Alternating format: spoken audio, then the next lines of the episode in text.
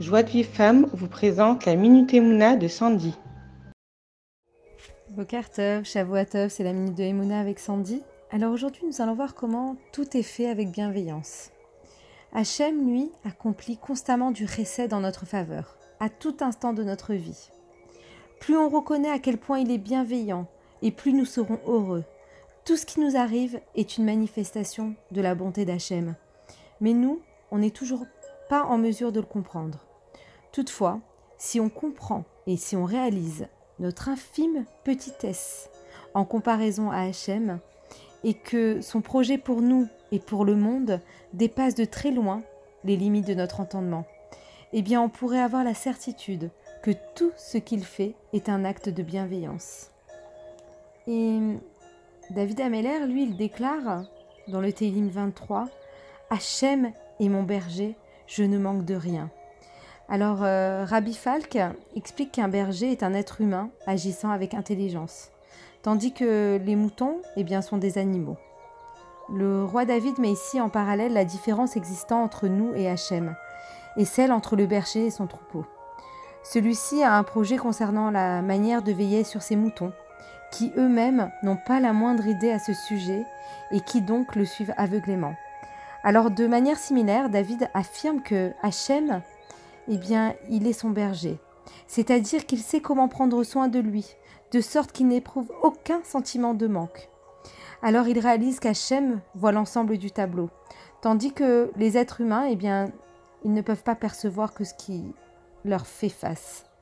Par conséquent, eh bien, quoi qu'il arrive, David Ameller n'a pas le sentiment que quelque chose puisse lui faire défaut, car il a la confiance en le fait qu'Hachem se soucie de lui. Parce que même quand Hachem doit nous punir, eh bien il le fait avec une abondance de bonté. Là, on va voir le Télim 62 qui dit Hachem tienne et la bonté, car tu rémunères chacun selon son œuvre. Alors la Gemara interprète ce verset comme affirmant que Hachem est extrêmement bienveillant, puisqu'il nous punit pour nos fautes.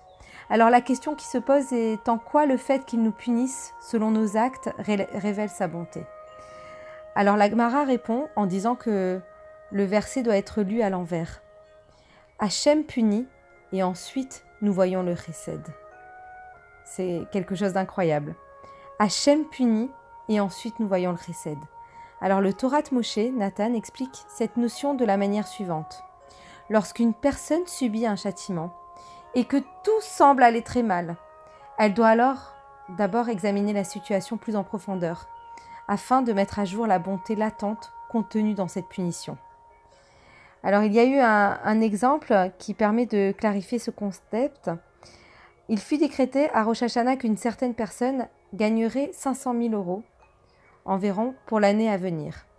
Alors si Hachem exécute ce décret en donnant à cet homme un bénéfice d'un peu plus de 40 000 euros par mois, eh bien à la fin de l'année, il sera empli de reconnaissance envers son Créateur pour cette année si bénéfique.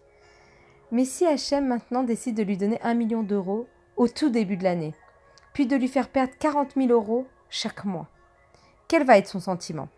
Eh bien, il aura le sentiment d'avoir eu une année très difficile. Et pourtant, dans les deux cas, l'homme aura gagné le même montant. Toutefois, dans le deuxième scénario, Hachem lui aura offert 500 000 euros, tout en éliminant en même temps des millions d'avérotes, de fautes, à son compte, en lui faisant perdre de l'argent. En effet, il devait endurer certaines souffrances en contrepartie de ses fautes. Et Hachem, lui, qu'est-ce qu'il a fait? Il lui a donné de l'argent en plus pour pouvoir le lui retirer ensuite, ne lui faisant que le montant précis destiné à être gagné. Parfois, c'est ce qui nous arrive. On, a l'impression d'être puni, alors qu'en fait, Hachem, lui, il nous a déjà donné beaucoup de, beaucoup de bienfaits, beaucoup de bonté. Et en fait, il ne fait que retirer chaque fois qu'on fait des fautes, des choses, pour en fait en arriver là où on devait, euh, où on devait euh, avoir ce que nous devons avoir mais ça, on n'arrive pas à le comprendre, on n'arrive pas à se mettre de ce côté. On dit oui, regarde comment Hachem, c'est pas possible qu'Hachem me fasse ça, j'ai été puni. Ok, je fais des fautes, mais euh, je comprends pas cette punition, c'est trop dur. Alors qu'en fait, non.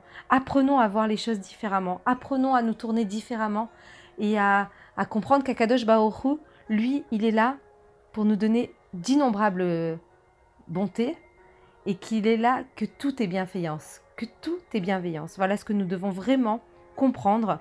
Et on doit pas appréhender les voies divines, mais si nous ne reconnaissons le fait qu'il nous est impossible de le faire et que le monde est perpétuellement empli de bonté d'Akadosh Baoru, eh bien cela nous renforcera à lui faire confiance.